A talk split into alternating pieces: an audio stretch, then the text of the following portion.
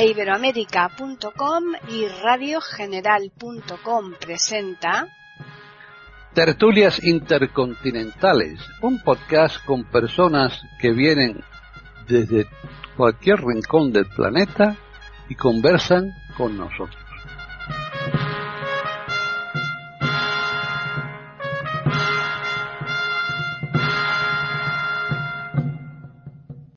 ¿Qué tal? Bienvenidos un día más a Tertulias Intercontinentales en iberoamérica.com. Soy Paqui Sánchez Galvarro y ya estamos aquí todos, exceptuando a David Neto, que hoy no puede asistir a esta charla que mantenemos semanalmente y esperemos que para la próxima semana o a la siguiente como mucho ella pueda también eh, estar con nosotros. Vamos a saludar a los que sí que están, que por un lado tenemos a María Eugenia de Hart en Colombia. ¿Qué tal María Eugenia? Hola Paqui. Pues un día más que tenemos de esta tertulia que es siempre tan enriquecedora e interesante. Saludo a los contertulios y a todos los que nos oyen. Bien, pues vamos a continuar ahora en Argentina con René Escape. ¿Qué tal? Hola Paquita, ¿qué tal? Gusto como siempre estar acá, un placer grandísimo, con saludar a los queridos contertulios también, a los oyentes que nos siguen en tertulias intercontinentales todos los lunes en iberoamérica.com y bueno, contenta de estar acá este, en verano, yo con mucho calor. Te regalamos un poquito de frío. Bueno, ahora nos vamos a Chile porque ahí está Jorge Muñoz. ¿Qué tal, Jorge? Hola, Paqui, un gusto saludarte a ti, a nuestros compañeros de tertulia y, por supuesto, a los auditores. Bien, y ahora ya nos vamos al frío. Hemos dejado el calor a un lado y nos metemos de lleno en Madrid con Juan Carlos Parra, que está aquí también conmigo, pues aterido, ¿verdad, Juan Carlos? Pues así estamos, ya ves. Hola, buenas a, todos, con la colcha puesta encima, eh, a, nuestros compañeros, a los oyentes, y bueno, ya llegará el verano, ¿verdad? Me caro. Ya, vamos, esperamos. Ya llegará el verano para pues. nosotros y el frío para ellos. Pues aquí estamos dispuestos a, Eso es, a hacer un programa interesante para los oyentes pues también. sí, ya sabemos que eh, da lo mismo frío que calor. Nosotros siempre estamos prestos a desarrollar un tema cada semana aquí en Iberoamérica y el de hoy estamos un poco negativos, ¿eh? porque vamos, estamos negando el recuerdo, la negación del recuerdo. No sé si eso hay quienes les realmente les recuerda algo o no les supone recordar nada porque no le interesa recordar, porque lo que hablábamos aquí a micrófono cerrado, hay veces que no nos interesa es saber nada, ¿no? En un momento dado. Así que vamos a empezar entonces con María Eugenia. Bueno, este es un tema realmente tan sumamente importante y, quiere uno decir tantas cosas, pero entonces vamos a, empezar por cosas eh, puntuales.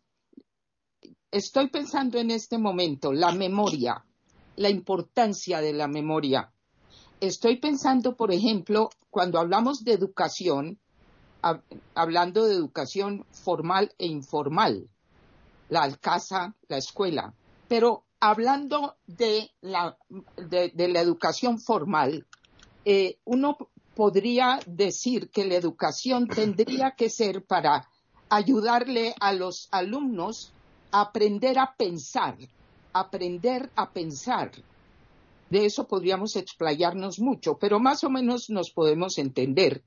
La segunda parte para mí de esto es que la memoria no es lo mismo que aprender a pensar, pero es una de las herramientas indispensables para esto que llamamos educación, por ejemplo, pedagogía, la memoria. En ese sentido, como en tantas cosas, lo de la memoria es algo que hay que ejercitar y desde el comienzo de la vida hay que ejercitar. ¿Qué es la memoria? Bueno, la memoria, los recuerdos, poder evocar, traer a la mente. Esto es una cosa que es muy, muy importante para el desarrollo de los seres humanos. En mi oficio, yo como psicoterapeuta, como les he dicho varias veces, que soy psicoterapeuta sistémica, psicoterapeuta de familia, de pareja individual, en cualquiera de estos aspectos. Eh, en psicoterapia uno ve la importancia que es la memoria y la memoria histórica de la persona, de uno mismo, recordar, reconocer, conocer su propia historia. En ese sentido yo vinculo mucho la importancia del individuo y del micro y lo macro, el individuo y las naciones. Decía el filósofo Santayana, quien no conoce su historia está condenado a repetirla. Con respecto a los pueblos, es una verdad contundente también con los individuos. Y en mi práctica como psicoterapeuta, siempre he visto que una de las cosas más importantes para una persona, para poder corregir y sanar los pasos en la vida y aprovechar las fortalezas, es el ejercicio del recuerdo de su propia historia con lo que sabe y con lo que no sabe. Como tantas cosas también, es importante lo que eh, observamos también nosotros, que es el poder de las creencias con respecto a la memoria. Y aquí es muy importante entender también que, como han expresado y estudiado neurólogos hoy en día, la memoria no es algo que necesariamente vaya mermando por los años lo que hace que merme con los años lo de la memoria es la falta de mantenimiento, la falta del ejercicio de la memoria. Pero en la medida que las personas ejercitan la memoria en muchas formas, a mí me encanta, por ejemplo, memorizar poesía. Es una de las formas que a mí me gusta mucho y otras. Esto es una cosa clave. ¿Y por qué tiene tanto que ver? Porque hoy en día, donde tenemos una, ampliación de los eh, años de vida, la expectativa de vida, esto tristemente va acompañado con unas creencias obsoletas que no permiten ver el paso de años y de varias décadas, ya en vejez y ancianidad, con una óptica de salud, sino de deterioro. Voy ahorita a terminar con esto, esta primera parte, pero quiero recalcar que lo que se ha podido comprobar es que el poder de esta creencia es uno de los factores más importantes en casi cualquier forma de senilidad, de Alzheimer. Por supuesto que hay factores genéticos, no me voy a apartar de eso, pero lo que más tiene que ver esto es la cosa de las creencias. Y como ha afirmado el psicólogo Scott Peck, con toda la experiencia de muchísimos años, y él dice, la senilidad es una escogencia. Voy a, decir algo que ya he dicho otras veces. Hay gente que nunca fumó y tiene cáncer del pulmón, pero realmente son casos mínimos. En el cuento de la memoria con el paso de la vida, esto es una cosa que hoy tenemos que atender con urgencia. Es cambiar esta creencia falsa que se repite en mil formas todos los días de que con los años se pierde la capacidad, por ejemplo, de memoria. Es cuestión de disciplina y de ejercitarlo. Y lo digo no solo como teoría, con mi propia experiencia, con los 77 años que tengo, pero más que todo con la cantidad de personas que he acompañado como pacientes en mi práctica. Lo dejo ahí. René. Muy bueno, ustedes habrán visto que todo lo que ha comentado María Eugenia, lo, lo complejo, ¿no? Que es el asunto de la memoria, los recuerdos y la evocación de estos recuerdos. Eh, yo voy a, quiero hacer una introducción, después hablaremos de la negación de los recuerdos, que es la temática más eh, interesante que nos reunía aquí, em, que negación no siempre es, como decía Paquita en la introducción, no siempre es negativo porque muchas veces si lo que estamos negando es realmente realidad, o sea, estamos negando un hecho que realmente no tenía veracidad, en ese caso esa negación será positiva, ¿no? Este, pero bueno, eh, la negación ya es un concepto que existió de la época de, Aristóteles, bueno, también con Platón, también Nietzsche, también este, el mismo eh, Freud, hay textos eh, psicológicos sobre la negación, es muy complejo. Pero yo quería hacer una introducción, primero, eh, así pequeña, para ubicar a la gente, eh, a los oyentes, eh, por si no lo saben, qué es la memoria o qué se piensa que dónde está circunscripta las áreas cerebrales que, involucran en lo que sería la parte de memoria y tiene mucho que ver con, con muchas áreas cerebrales. Por eso el proceso de la memoria es tan complicado, porque si bien está circunscripto en lo que sería el sistema límbico cerebral, donde el principal, la principal estructura eh, es el hipocampus, que es una estructura que se encuentra en cada hemisferio cerebral. Eh, el hipocampus eh, se relaciona con la amígdala cerebral, que también está debajo, y se relaciona también con los ganglios basales y se relaciona con el cerebelo y también tiene relaciones y conexiones con los otros con los lóbulos cerebrales, sobre todo con el temporal, que está a la altura de las, imagínense donde tienen ustedes las orejas, entrando así al cerebro, con el lóbulo parietal, frontal y occipital. ¿Por qué? Porque eh, eh, en esta memoria se va grabando se va engramando, se llama engramar, se va guardando como si fueran casilleros. Antes, si ustedes, cuando no existía el sistema de computación, serían como los casilleros de un archivo, como si fueran cajitas, cajuelas, cajuelas, cajuelas, y ahora que tenemos el sistema de software, imagínense carpetas y carpetas de archivos, así se va guardando y archivando todo en circuitos dentro del sistema de las neuronas. Y esto se va conectando porque todo lo que el, humano, a medida que se va formando desde que nació, va captando, desde lo que va oyendo, desde lo que va viendo, desde lo que va oliendo, desde lo que va percibiendo a través de lo táctil este, y lo perceptivo, eh, a nivel táctil o a nivel este, em, eh, sinestésico, eh, digestivo, en lo somático, en, inclusive en lo inconsciente, en lo consciente, todo lo que va percibiendo en en las emociones, este, todo, todo lo que va percibiendo se va guardando, guardando. Y todo eso que se va guardando puede ser consciente o inconsciente.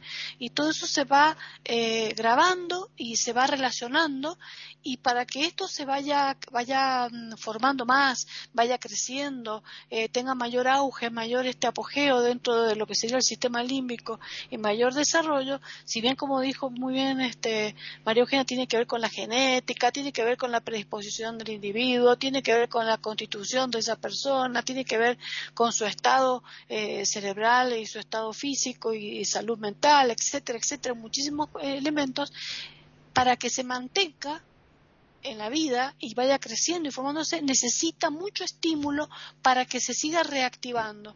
Cuando esto se engrama, cada vez que se lo evoca, se reactiva más y se van guardando, porque las neuronas son células que se van comunicando entre sí una red eh, increíble, ¿no? una red inmensa de dendritas, y que estas redes se van a multiplicando y multiplicando mientras más estímulos existan. O sea, si yo tengo un, un aprendizaje X, supongamos, aprendo cuál es el color azul, supongamos, en un niño de cuatro años, tres años, cuál es el color azul. Me gusta el azul.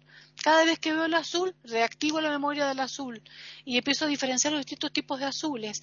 Y cada vez que veo el azul, lo reactivo más y más y más.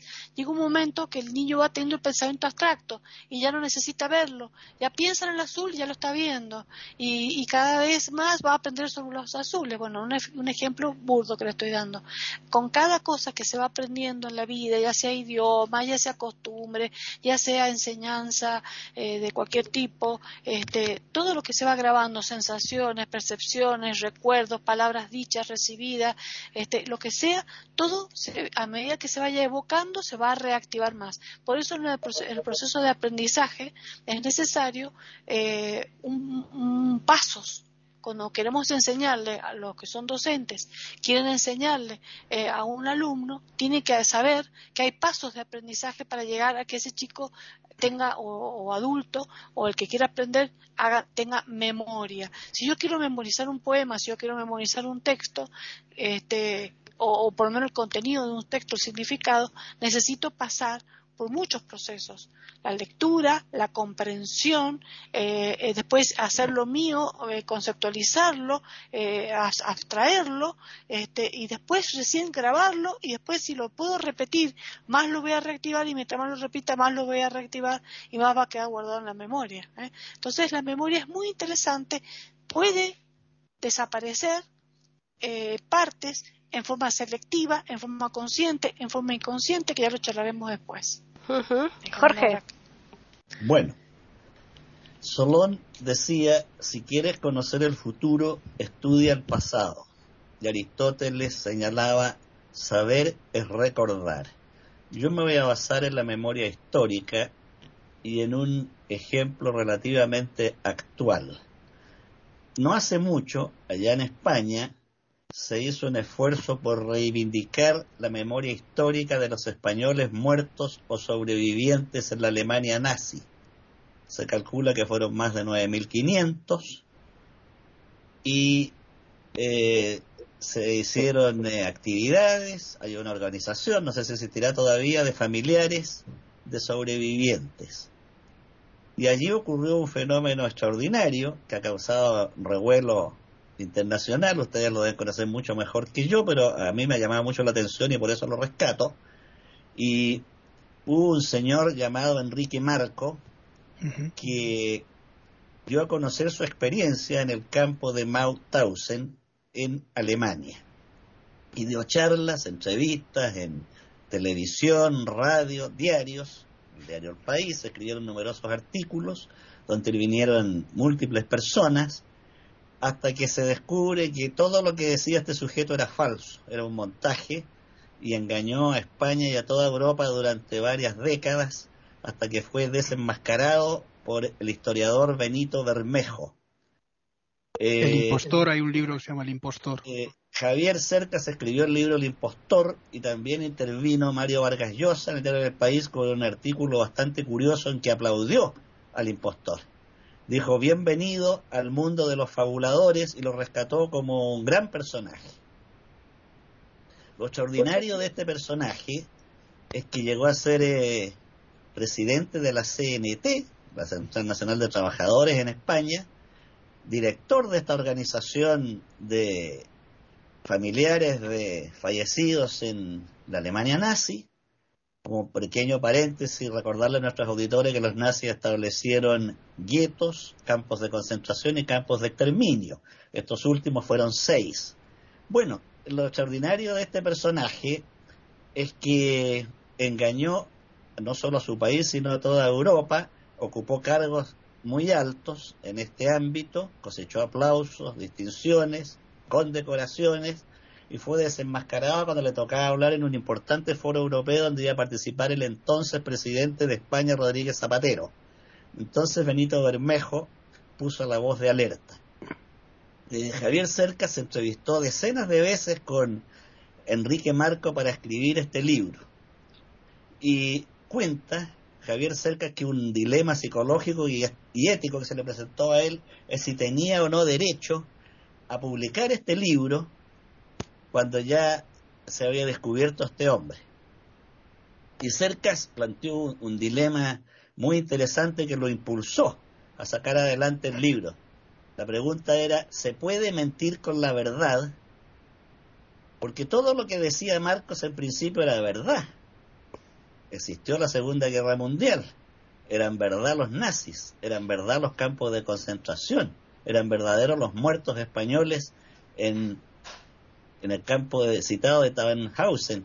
Entonces, utilizó de manera magistral este hombre la verdad, al punto que Cercas dice que pasaba por momentos de llegar a admirar a este sujeto cuando hablaba con él, un hombre muy encantador, con una capacidad de comunicación extraordinaria, encantador, eh, con mucha suerte en el amor sin ser eh, hermoso, digamos, Su esposa, de hecho, de joven era una mujer muy bella, pero la historia de este hombre eh, es muy interesante porque explica en parte este fenómeno. Cuenta acerca que una amiga de él le dijo, no escribas ese libro porque el peor castigo que le puedes dar a Marcos, a Marco, perdón, sin ese, es no hablar de él. Porque mientras hables de él, sea bien o mal, va a estar dichoso. Hubo gente en España que le recomendó suicidarse. Ahora bien, este niño, que además se las dio de, de excombatiente contra el fascismo de Franco, eh, se hizo pasar poco menos que héroe de la resistencia antifranquista, todo lo cual era falso. Este niño tuvo una madre loca que vivió en un manicomio. Una mujer joven de 30 años vivió y murió en el manicomio y a él lo llevaron cuando tenía 5 años a conocer a su madre. Y vivió sin un hogar establecido en casas de distintos parientes, de modo que Supongo yo que este hombre tenía una extraordinaria necesidad de afecto y de ser reconocido. Y por eso inventó este personaje, que curiosamente Javier Cerca lo llega a comparar con Don Quijote, porque Quijote crea toda una ficción a partir de su locura, se cree caballero y organiza toda su vida en base a este personaje hasta que recupera la cordura. Entonces él hace un paralelo entre Enrique Marco, un paralelo bastante curioso, y Don Quijote. Eh, entonces, el tema central es cómo mentir con la verdad, cómo Marco usa de manera magistral la verdad para que todo calce con su personaje. Antes de terminar, quiero recordar que ya hubo otro escritor mucho antes que trató este tema. Mark Twain tiene un librito que se llama Decadencia del arte de la mentira, donde plantea que todos mentimos diariamente y nos damos de honestos. Después voy a profundizar este tema, lo dejo aquí por ahora. Están escuchando tertulias intercontinentales en iberamérica.com. Bien, pues finalizamos ya la ronda con Juan Carlos. Bueno, yo voy a hablar de, voy a recoger un poco lo que habéis dicho vosotros. Hay una cosa curiosa en este, en esto de la memoria. Yo no voy a hablar de la memoria, voy a hablar del olvido, ¿no? Eh, dentro del psicoanálisis, Freud decía que había dos o tres pasos importantes para llegar a la negación. La supresión, eh, la represión y el olvido. Bueno, eh, él decía y hablaba en el psicoanálisis de que hay una conciencia, eh, por de alguna manera consciente, entre comillas, es decir, somos conscientes de lo que estamos olvidando, de lo que estamos suprimiendo, y hay otra conciencia que es la de la memoria cuando ya se va perdiendo con el tiempo, con el paso, y bueno, que son pequeñas cosas. Ay, ¿dónde he puesto las llaves? ¿Dónde he dejado el coche? Ese tipo de memorias son memorias ya más eh, centradas en lo que son la pérdida de neuronas, la pérdida de estos departamentos que decía René. Y después eh, nos vamos a encontrar con la negación. La negación es una supresión, eh, digamos, consciente de algo que no queremos eh, recordar como ha sido un proceso traumático. En el caso de los supervivientes de los campos de concentración, muchos de ellos, cuando terminaba su periodo de paso por estos campos de, concentración de exterminio, digamos, por, por ejemplo, Auschwitz, eh, había muchos eh, supervivientes que no querían volver para no encender o abrir otra vez esa puerta de la memoria que, de lo que habían sufrido aquí en los campos de concentración. Eh, hay otra serie de personalidades que también, como decíamos, la mentira se puede considerar dentro de esta negación. Pues bueno, ¿hasta qué punto la negación se puede considerar como un punto de represión? Eh, sí, porque se reprime el individuo a la hora de llegar a ese estado de negación. Y la supresión no, la supresión está en todo, está incluso en el, en el olvido, ¿no? Eh, todo esto, todo esto para, para indicar que eh, la memoria debemos eh, de alguna manera ser ingratos con todo lo que hemos vivido, pero también estamos en una sociedad y esa sociedad nos hace a veces que nos pongamos esa máscara de personaje que decían los romanos y cambiar nuestra forma de pensar con respecto a, eh, la individual que tenemos en casa. Y lo voy a dejar aquí, ¿vale? Porque hemos dicho muchas cosas y luego continúo con mi, mi teoría. Perfecto, pues ya comenzamos la segunda ronda otra vez con María Eugenia. Bueno, eh, estamos viendo cómo este tema data para tantas facetas y es que de verdad eh, son muchos, muchos los temas que tienen que ver con esto. Yo voy a seguir pensando en este momento en el tema de la memoria como una herramienta indispensable del animal humano que somos nosotros, los que hemos trascendido al instinto como, como eh, el único referente y empezamos a tener lo que hemos discutido en otras tertulias y hemos conversado, esta capacidad de un animal que toma decisiones, que se hace preguntas, que de alguna manera se vuelve como co-creador e interlocutor, si se quiere, de, del asombroso cosmos que lo rodea.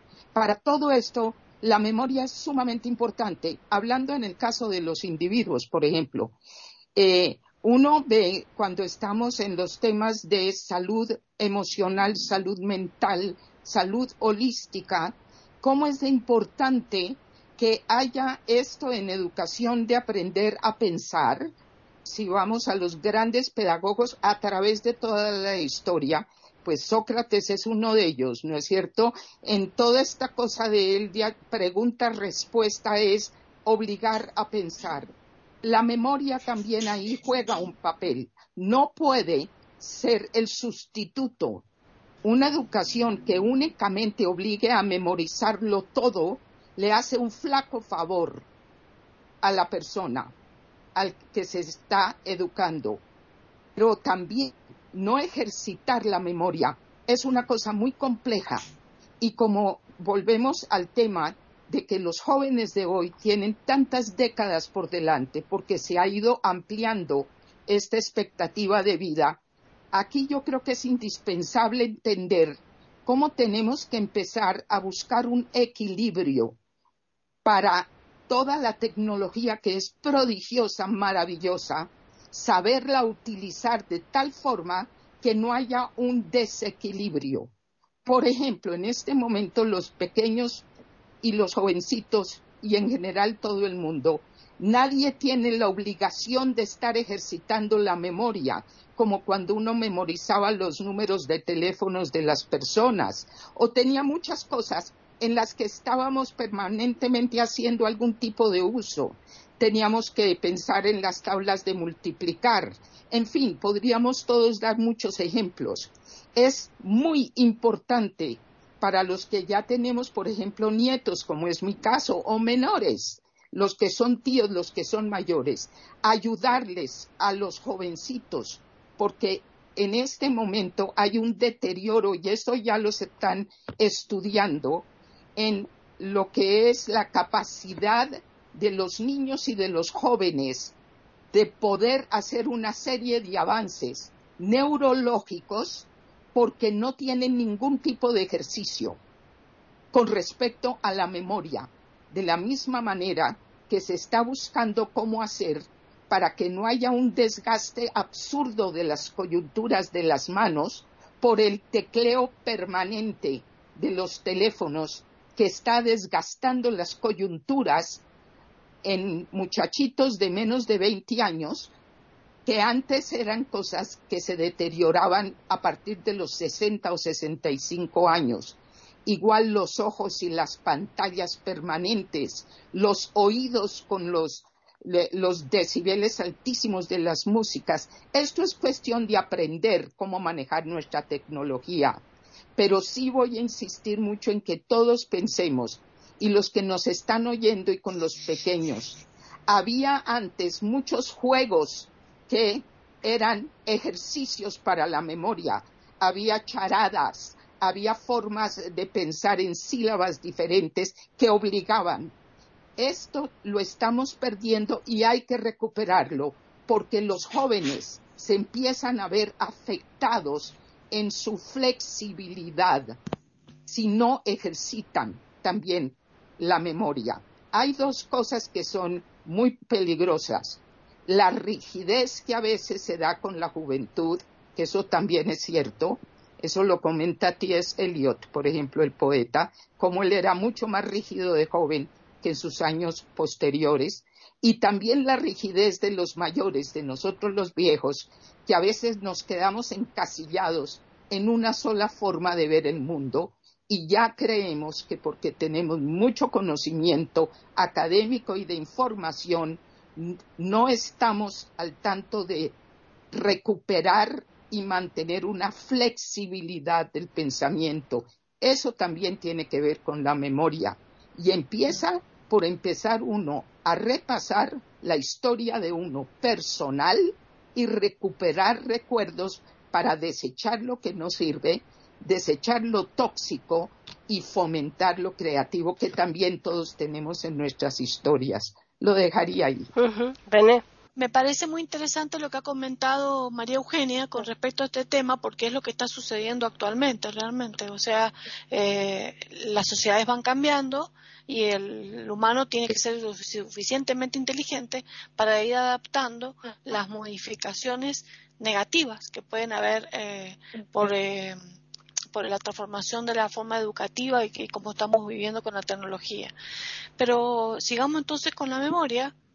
Eh, es muy importante que recordemos que el ser humano, cuando va creciendo y va evolucionando desde niño, eh, va aprendiendo cosas eh, por simplemente percepción, porque percibe lo, que oye, lo que ve, lo que se le enseña eh, y va madurando su sistema nervioso central para ir aprendiendo la evolución de su psicomotricidad y es así como la misma sociedad le va dando todas las pautas de aprendizaje que es algo un proceso evolutivo natural del ser humano. Bien, eh, decía que el proceso evolutivo del crecimiento del ser humano eh, va eh, incorporando conocimientos y experiencias que van quedando guardados en su memoria. Eso es muy importante porque esta memoria es la que le va a ayudar a vivir. por eso existe la memoria, porque a través de la memoria aprendemos y hacemos experiencias este, que en distintas etapas de la vida, hasta llegar a la senectud, vamos eh, aprovechando y utilizando para, para poder vivir. eso va a variar según la sociedad, el grupo etario, según la cultura, etcétera, etcétera. Por supuesto que si esa persona tiene alcance a mayor conocimiento, o sea, a aprendizaje a través de una escolarización y a través de una formación académica, mayor será eh, la estimulación de su memoria. Y hay personas que a lo mejor no tienen estas posibilidades, pero estimularán su memoria a través de otras experiencias como la supervivencia, por ejemplo, el que vive en la, selva o el que vive en una situación este, donde no tiene alcance a conocimientos académicos, pero sí de experiencias vivenciales. Entonces es muy importante la memoria de esa manera. Ahora, esta memoria a veces eh, por mecanismos inconscientes eh, se olvidan ciertos acontecimientos por necesidad eh, fisiológica de instinto de conservación. Hay vivencias psicotraumáticas que las personas necesitan olvidar para poder seguir viviendo. Por ejemplo, hay traumas que las personas viven, como por ejemplo situaciones catastróficas, personales o, familiares, que necesitan olvidar porque si no sería casi imposible eh, continuar con la secuencia de su vida. Esto es muy complicado, pero es necesario. Y hay veces que eh, emerge inconscientemente eh, y la persona no, no toma conciencia mental de lo que está pasando, pero puede tener trastornos de insomnio, trastornos de comportamiento, irritabilidad, eh, trastornos de las relaciones interpersonales y por eso muchas veces recurre a hipnosis o anateóresis, distintos métodos científicos que se usan en psiquiatría o en psicología para poder llegar a esa parte profunda que ha olvidado, poderla emerger y poderla elaborar y poder analizar para poder limpiarla un poco y a veces lo tolera y a veces no lo tolera. Por eso eso sería una amnesia lacunar, eh, que o sea, la, como si fuera una laguna de ciertas cosas que le han sucedido en la vida. A veces el mismo organismo lo logra, lo hace con un accidente automovilístico donde no recuerda nada, sino que recuerda hasta antes del accidente y después del accidente, pero no recuerda cómo fue el accidente en sí hay distintos tipos de memoria. Tenemos la memoria anterógrada, que es lo que eh, recordamos de lo último que ha sucedido, la retrógrada, que es lo que ha ocurrido en nuestro pasado muy antiguo, eh, y después están las memorias a corto plazo, que es aquella que dura minutos nada más, eh, y después nos olvidamos, supongamos que tenemos en la mesa 10 eh, elementos y yo trato de mirarlos a todos, de retenerlos, me doy vuelta y trato de repetir todo lo que había arriba de la mesa. A lo mejor me acuerdo de tres o cuatro, no de los 10 elementos. Entonces ahí se dan cuenta lo efímero de la memoria que es a corto plazo. Y la memoria, la a largo plazo es aquella que ya dura mucho tiempo, donde yo puedo recordar toda una historia de vida. Esas son las diferencias. Ahora, la memoria, como decía María Eugenia, hay que ejercitarla. ¿Qué significa ejercitarla?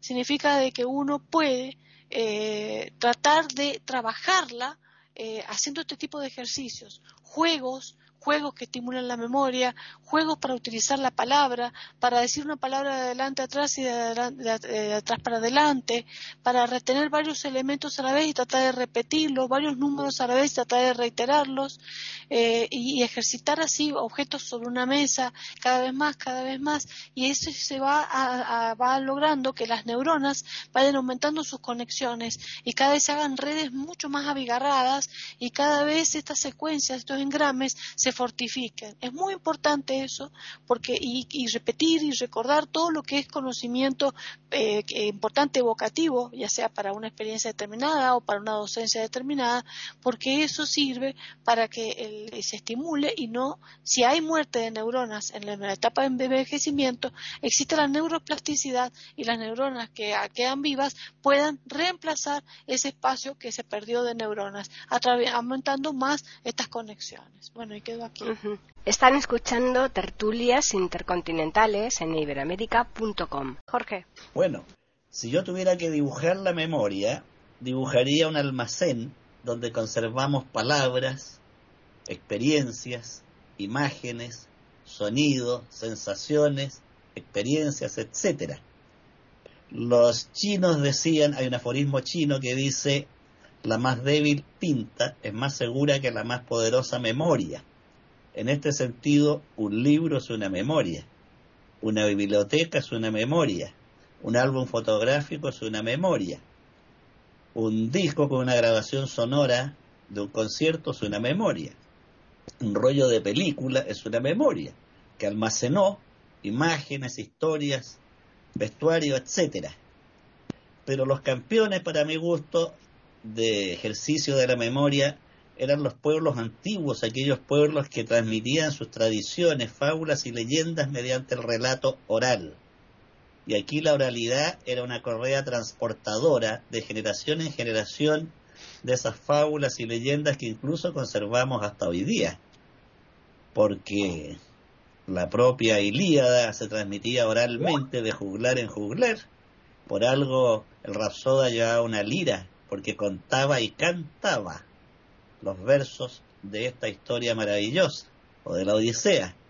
No llevaba un lápiz y un papel en la mano, sino una lira para acompañar el relato. Hay una psiquiatra húngara judía, se me fue el nombre en este momento, a lo mejor ustedes me lo dan de repente. Es que tienes que ejercitar la memoria, Jorge. La doctora, la doctora Hedet.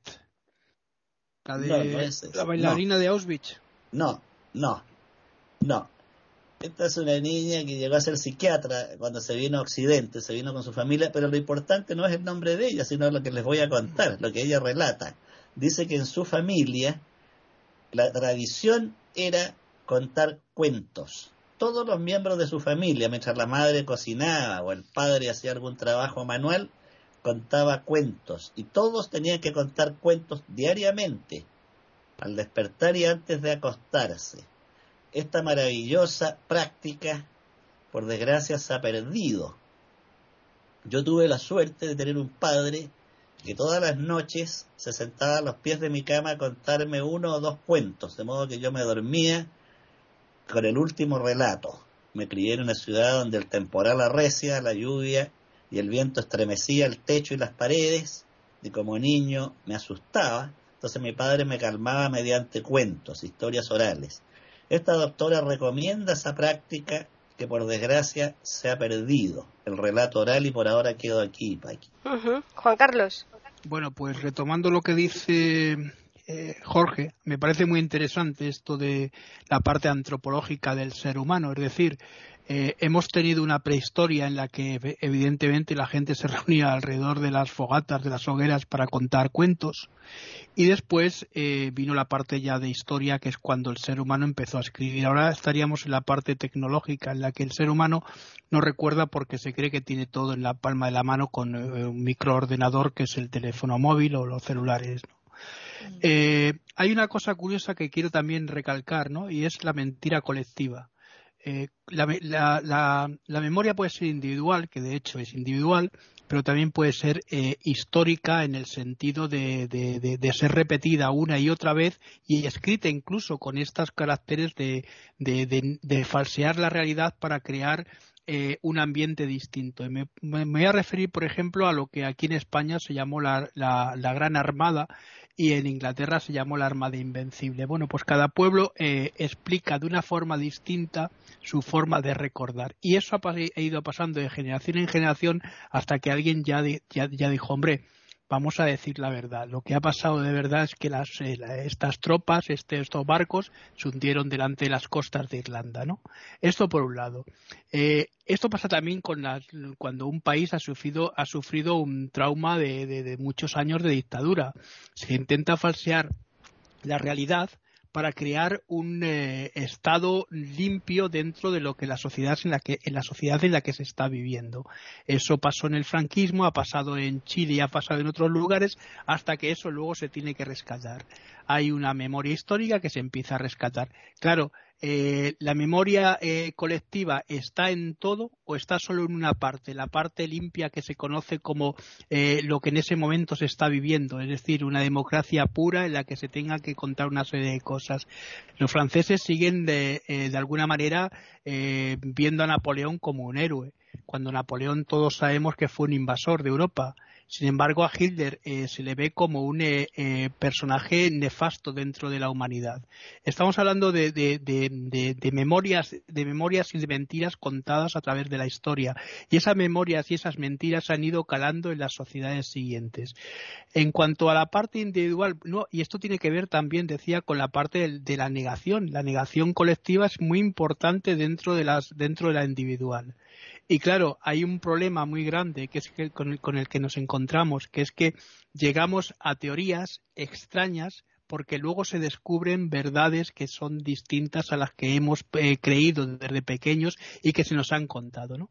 Eh, después de, mucho tiempo de investigación y de, polémicas con muchas cosas, se llega a la, conclusión de que eh, la memoria es selectiva, pero es selectiva no solo la parte individual, sino la parte colectiva también de esta parte de la sociedad, ¿no? Y aquí lo dejo. María Eugenia. Entonces, recogiendo todo lo que están diciendo mis compañeros que me ponen a pensar en tantas cosas, de verdad. Estamos hablando, eh, Jorge me hizo pensar también cuando hablaba de, de la memoria y del relato oral, eh, me puse a pensar una cosa muy interesante del autor Italo Calvino, que en su libro de los usos de la literatura, lo primero que dice es, todo comenzó con el primer narrador de cuentos de la tribu. Y eso lo desarrolla en el sentido de que es, y la fascinación de los demás escuchando las historias y los cuentos, porque es que ahí se conjuga la memoria con la imaginación, que es de una gran importancia. Y también pensé en Sócrates. ¿Por qué Sócrates se negaba a escribir? Claro que la paradoja divertida es que si no hubiera sido porque Platón escribió los diálogos y lo demás de para recordar las enseñanzas, pues habríamos perdido mucho. Pero en uno de los diálogos de Platón, lo que plantea Sócrates es cuando al faraón le llegó un personaje a decirle que tenía una cosa maravillosa que había inventado la escritura y el faraón lo regaña durísimamente y le dice, vas a acabar con la memoria. Esa era un poco eh, la, cosa de Sócrates, de tratar de mantener la capacidad de memoria y junto con, con su insistencia en el tema de la, de la verdad, ¿no es cierto? Entonces, aquí se han dicho cosas que son sumamente importantes. Por ejemplo, cuando hablamos de lo colectivo, decía un analista político, la verdad no puede hacer nada frente a una mentira que la gente quiere oír. Y para muchos de nuestros países amenazados, que son tantos ahora en las democracias del mundo, esto es justamente el arma pérfida del demagogo, porque los demagogos lo que aprovechan es esta posibilidad de inyectar cosas que la gente quiere oír, aunque sean falsas, pero se empieza a, a hacer un virus, se podría decir. Eso lo estamos viviendo actualmente y es de un inmenso peligro. Yo terminaría esta parte insistiendo mucho y ojalá los oyentes se fijen en esto. Yo considero que la cultura es el elemento más importante actualmente como antídoto de una tecnología que todavía no sabemos manejar y por ende ayuda a propagar falsedades todos los días, a inventarse memorias colectivas que son falsas, tenemos que recordar para los jóvenes también, para los niños, la cultura y estudiar historia, estudiar la antigüedad, porque creo que Jorge fue el que dijo tal vez aquí, nos recuerda como decían los antiguos, que para entender el futuro hay que conocer el pasado. Esto tiene que ver con la memoria, con la imaginación, con la necesidad de estar permanentemente manejando el cuerpo para que no sea una cosa de deterioro y la mente, entre otras cosas, con la memoria. Y tenemos una responsabilidad muy grande ahora para ayudar en la memoria colectiva en manos de demagogos por todo el planeta, el único antídoto, como decían las escrituras, la verdad os hará libres. Para eso necesitamos la memoria, el estudio, conocer el pasado, actuar en el presente y proyectar el futuro. Lo dejo ahí. René. Muy interesante lo que dice, todo lo que dice María Eugenia me parece interesantísimo, pero realmente eh, es así, ¿no? Eh, pero bueno, yo lo que quería rescatar era como muchas veces hay cosas que memorizamos colectivamente o individualmente eh, de una manera equivocada eh, y le vamos dando versiones eh, distintas y vamos pincelándolas con distinto color y a veces se destiñan y a veces se tiñan. Es decir, por ejemplo, cuando pasa un hecho policial y se produce un relato de testigos, eh, y pasa el tiempo, uno, dos años, vamos a, se puede notar, y eso lo sabrán muy bien los abogados y los jueces, cómo cada eh, testigo va a relatar los hechos similares, pero no exactos que tenía un suéter rojo, no, que no era rojo, que era eh, oscuro, era marrón, no, que yo, yo lo vi verde, que yo, y cada uno lo va a ver distinto, y, y, a lo mejor todos tienen razón dentro del recuerdo que cada uno guardó porque la memoria, eh, les dije yo que está ubicada en el cerebro eh, físicamente, en un área cerebral, en una estructura cerebral que es el hipocampus, eh, como está conectado con muchas otras áreas eh, y también está conectado con áreas de la conciencia, la persona no solamente percibe los hechos por una acción visual y queda guardado tal cual lo vio, sino que está conectado con la conciencia, con la parte de la corteza cerebral donde está el pensamiento lúcido. Entonces, de acuerdo cómo fue la emoción que recibió en ese momento, cómo le impactó el acontecimiento, eh, le va, lo va a guardar a ese recuerdo con una eh, creatividad personal le va a dar su impronta y va a modificar la realidad.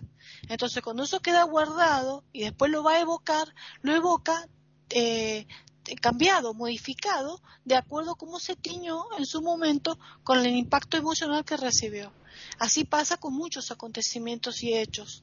Entonces, cuando eh, hay personas que a lo mejor están relatando su propia historia, eh, y están contándole, por ejemplo, una abuela, no es porque la abuela esté demenciada ni nada, está perfecta, pero está relatándole un hecho, por ejemplo, a los nietos que le pasó, de un terremoto que vivió o de, una inundación que tuvieron que atravesar y, y qué pasaba y va a perder cronología no se va a acordar si, si el bote apareció antes o después, si la, la luz se cortó antes o después, no, no, no va a recordar si quién salió primero de la casa, no, eh, eh, con qué ropa estaba, si perdió o no se perdió tal cosa, o quiénes estaban presentes. Lo va a modificar porque eh, va a estar teñido por la carga emotiva que ese momento traumático le ocasionó. Y si hay otro hermano que vivió también esa cosa, le va a decir, no, está equivocada, no era así, o y empiezan a veces discusiones y peleas.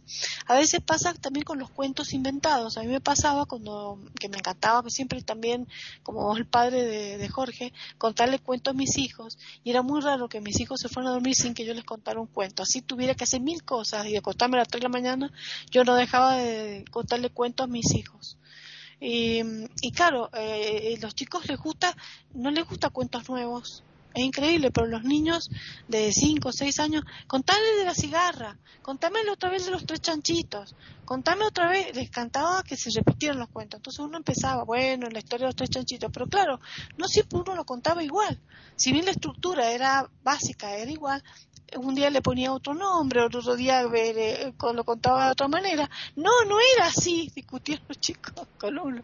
No era así, mamá, era que vos imagínate que era, imagínense que era desesperante, porque yo no me acordaba cómo lo había contado días atrás este, porque cada noche le ponía una connotación diferente. Bueno, ahora esta vez este cuento es distinto, es así, y entonces ponían a llorar, no, yo quiero que conté el de ayer. entonces ahí es donde está la, la, la prueba, ¿no? Que yo misma me decía, pero ¿qué pasa con la mente de uno que no puede memorizar exactamente qué fue lo que le dijo a los chicos ayer? Hoy. Y entonces a veces pasa también los procesos educativos. Quizás le decimos las cosas a los chicos de una manera y de acuerdo al estado emotivo le decimos las cosas de otra, ¿no? Entonces, eh, por eso le digo, eh, la memoria es relativa. Y en la historia de los pueblos, gracias a los cuentos y gracias a las leyendas, se fue construyendo la historia, ¿no? Pero esa leyenda, acuérdense que ha ido de boca en boca, ha ido de pueblo en pueblo, ha ido de aldea en aldea y ha ido modificándose y tiñéndose y transformándose con la creatividad y cultura de cada sector, de cada aldea y cada pueblo, y con la personalidad que ha tenido el narrador. Entonces, por eso es que si bien existe una historia principal o quizás una médula, eh, todo lo que adorna eh, todo, esa, todo ese, ese, entorno tiene modificaciones, por eso es distinta y hay tantas versiones de una misma leyenda, ¿no? En los distintos pueblos donde se conservan las leyendas. Es interesante la mente humana, a mí me parece muy apasionante porque no es que estemos negando la realidad, sino que la realidad la transformamos con nuestra creatividad. Y por supuesto muchas veces la negamos. Negamos convenientemente lo que no queremos recordar, sobre todo lo traumático, como dije antes. Entonces, bueno, por eso muchas veces cuando un hecho histórico ocurre y un historiador lo escribe inmediatamente eh, y lo más verazmente posible, documentado con, con los papeles y, y las probanzas necesarias, que es muy importante, eso queda como un valor histórico realmente mm, este, interesante porque tiene veracidad. El problema está cuando las cosas van de boca en boca y se van transformando con la personalidad de cada narrador. Jorge. Eh, José Ortega y Gasset decía, el tigre no puede destigrarse, el hombre puede deshumanizarse.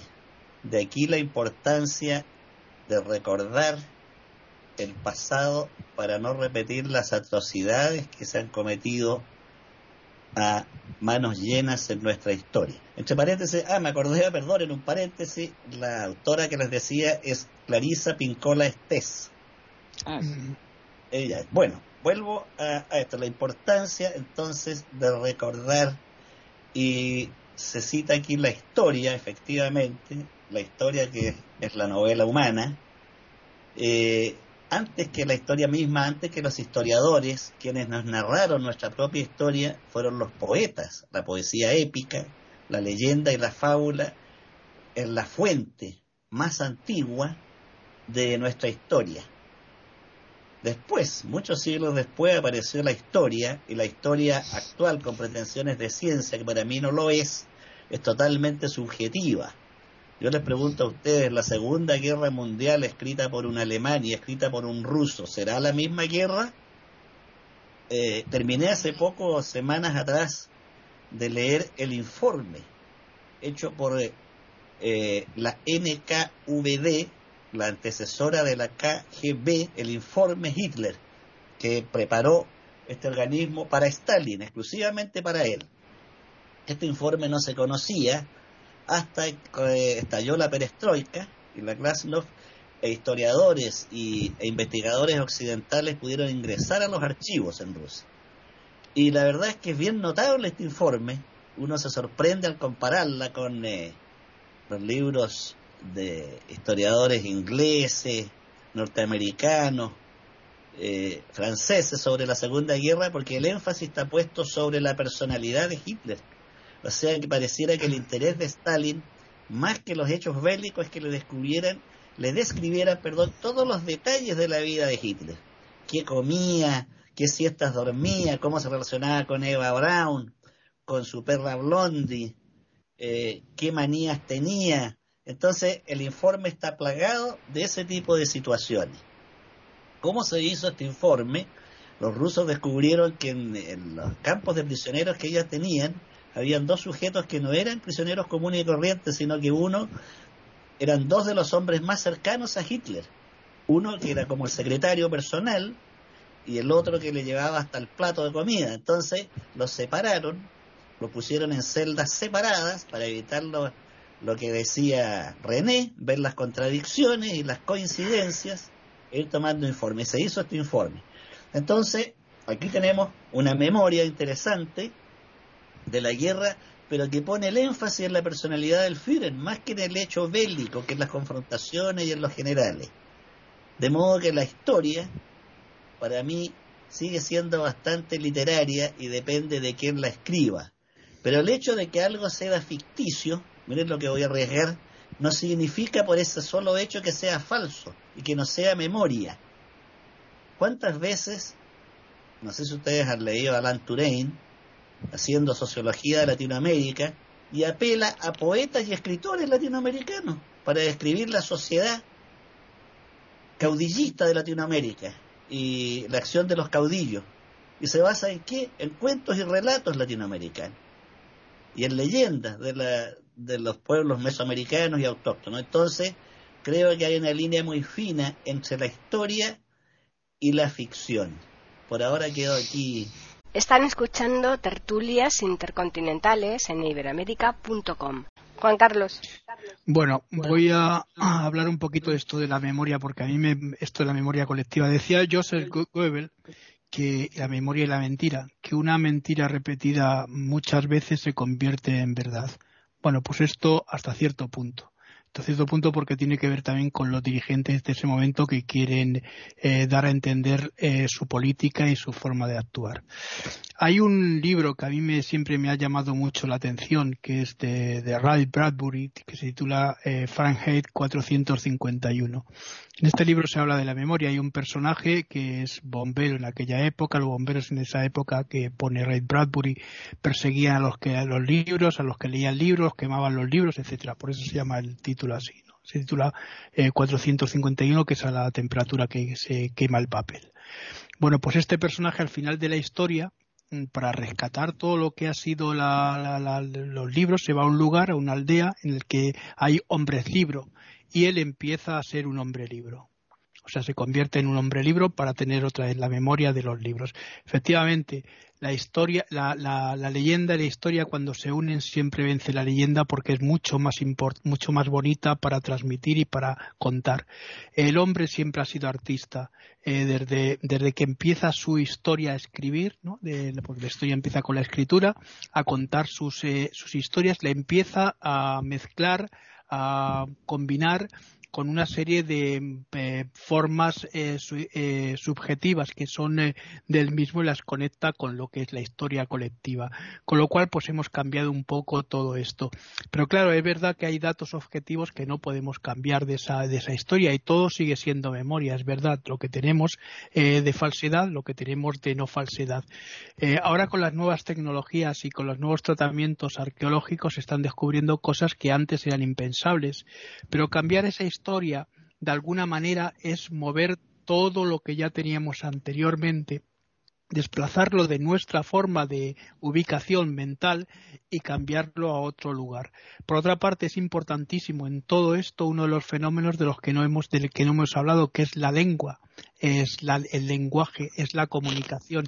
Todos los pensamientos y esa memoria lo hacemos o lo comunicamos a través de la palabra. Damos ropaje con la palabra al pensamiento de una forma u otra, con lo cual empezamos a hacer la creatividad. La creatividad. Los primeros textos, seguramente en Babilonia, cuando aparecieron, fueron textos de, pues eso, de, personajes, de personas que iban eh, haciendo lotes de, de, cosas que estaban almacenadas, de, de, productos, etcétera. Eran simplemente un, un em, digamos, un eh, inventario.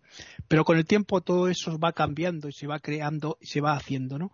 De hecho, si no tuviésemos esos cuentos que se nos cuentan cuando éramos pequeñitos, eh, a mí también me los han contado, ¿no? Eh, decía García Márquez que gracias a su abuela y a su abuelo él pudo llegar a escribir Cien años de soledad y todo el ciclo de Macondo, ¿no? Y mm, simplemente acabar con una frase que a mí siempre me ha gustado mucho, que es de Indro Montanelli, que siempre dice que cuando la historia y la leyenda se unen, siempre vence la leyenda. Lo dejo aquí, ¿vale? Bueno, pues ya a modo de resumen, vamos a hacer la última ronda. María Eugenia. Bueno, a modo de resumen, yo diría que entendamos en este momento que una de las cosas en que podemos contribuir mucho los mayores, los que ya hemos vivido varias décadas, ayudándoles a flexibilizar los músculos de la memoria a los jóvenes y hablando de la importancia, por un lado, de la cultura, de leer a los historiadores y aprender a escoger a los serios y diferenciar de los que no lo son. Eso es importante.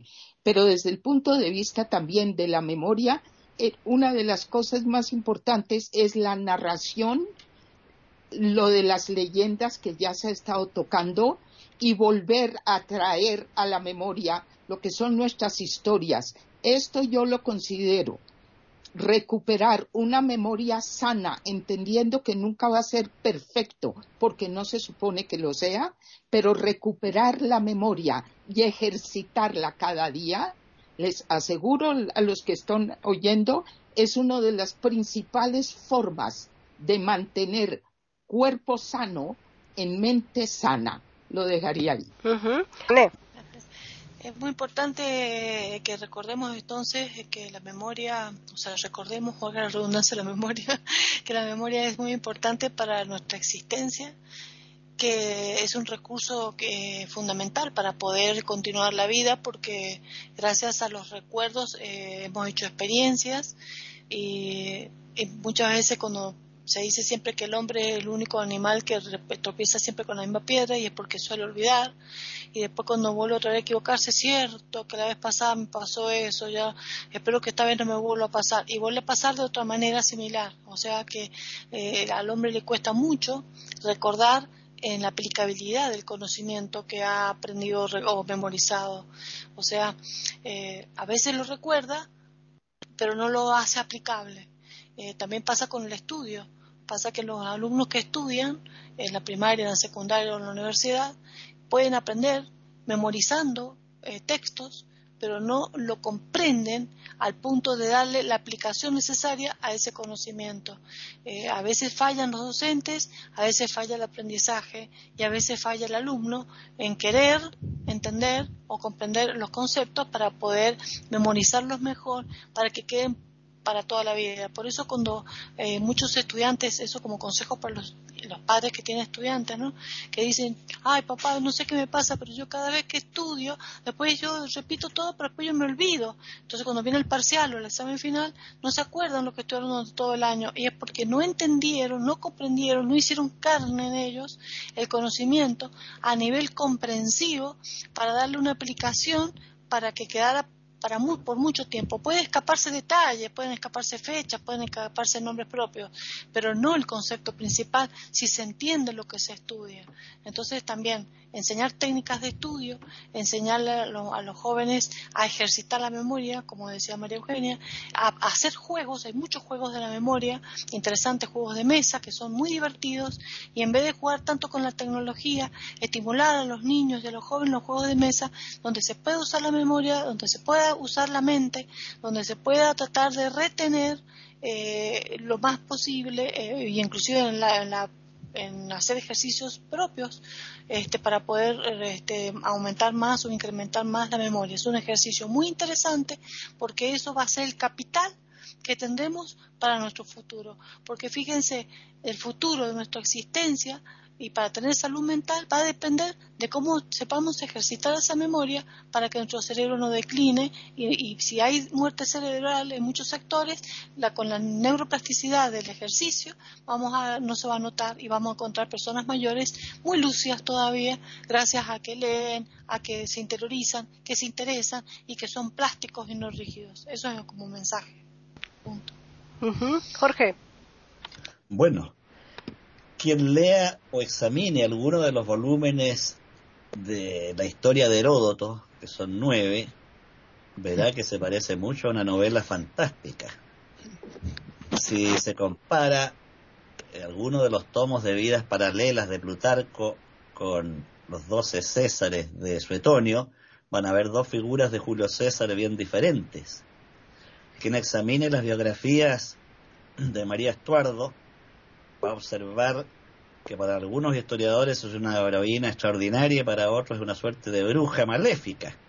Y todos hacen estudios y aportan antecedentes y se queman las pestañas examinando cartas, documentos y bibliotecas. Sin embargo, nos muestran personajes distintos. De modo que sigo yo desde la desconfianza, o lo que Descartes llamaba partir en todo de la duda, la duda metódica, y no tragarse nada a primera vista. Hay que leer con espíritu crítico, escuchar con espíritu crítico, comer con espíritu crítico. En cuanto a la comprensión, no sé si es lo más importante. Tal vez más importante sea, más que comprender, que nos llegue un llamado de atención, que nos estremezca. Se cuenta una anécdota de Federico García Lorca, que habiendo dado un recital para obreros, se acerca un obrero a, a felicitarlo. Y García Lorca le dice, ¿Qué te pareció? El obrero le dijo, no entendí nada, pero me encantó. El orca lo abrazó y le dijo, eso es lo que me interesa. Quedo aquí por ahora, Paqui. Finalizamos ya con Juan Carlos. Bueno, voy a, voy a hacer una, o decir una reflexión que de, de Jardiel Poncela, ¿no? el escritor este, español nuestro tan eh, punzante ¿no? y agudo. Decía, la historia es lo que se cuenta, pero ¿Existió alguna vez eh, tal y como se nos ha contado? Bueno, pues más o menos esto tiene que ver también con la memoria. Y otra cosa que quiero incidir importante es en la forma de comunicarnos. El ser humano se comunica a través de la lengua, a través del lenguaje, un sistema de signos eh, que solo tenemos nosotros y poseemos nosotros. Y somos capaces de comunicar una serie de pensamientos, enriquecerlos o no enriquecerlos dependiendo del momento. Y lo dejo aquí. Pues yo para que nuestros oyentes sigan manteniendo una magnífica memoria les voy a recordar que nos pueden escribir a tertulias es el correo que tenemos y que repetimos cada semana pero que precisamente hoy tratándose de la memoria pues mm, con mayor razón tenemos que repetirlo. Y también tenemos el Twitter que es Iberoamérica con las iniciales e, y la América en mayúsculas el tema ha estado, para mi manera de ver, realmente apasionante. Es, yo sí que tenía puesta muchas expectativas en él, pero francamente las han superado. ¿eh? Habéis hecho una tertulia magnífica y espero que así los oyentes puedan disfrutar de ella. Vamos a emplazarles ya para que regresen aquí la próxima semana a iberoamérica.com y nosotros les tendremos preparada una nueva tertulia intercontinental.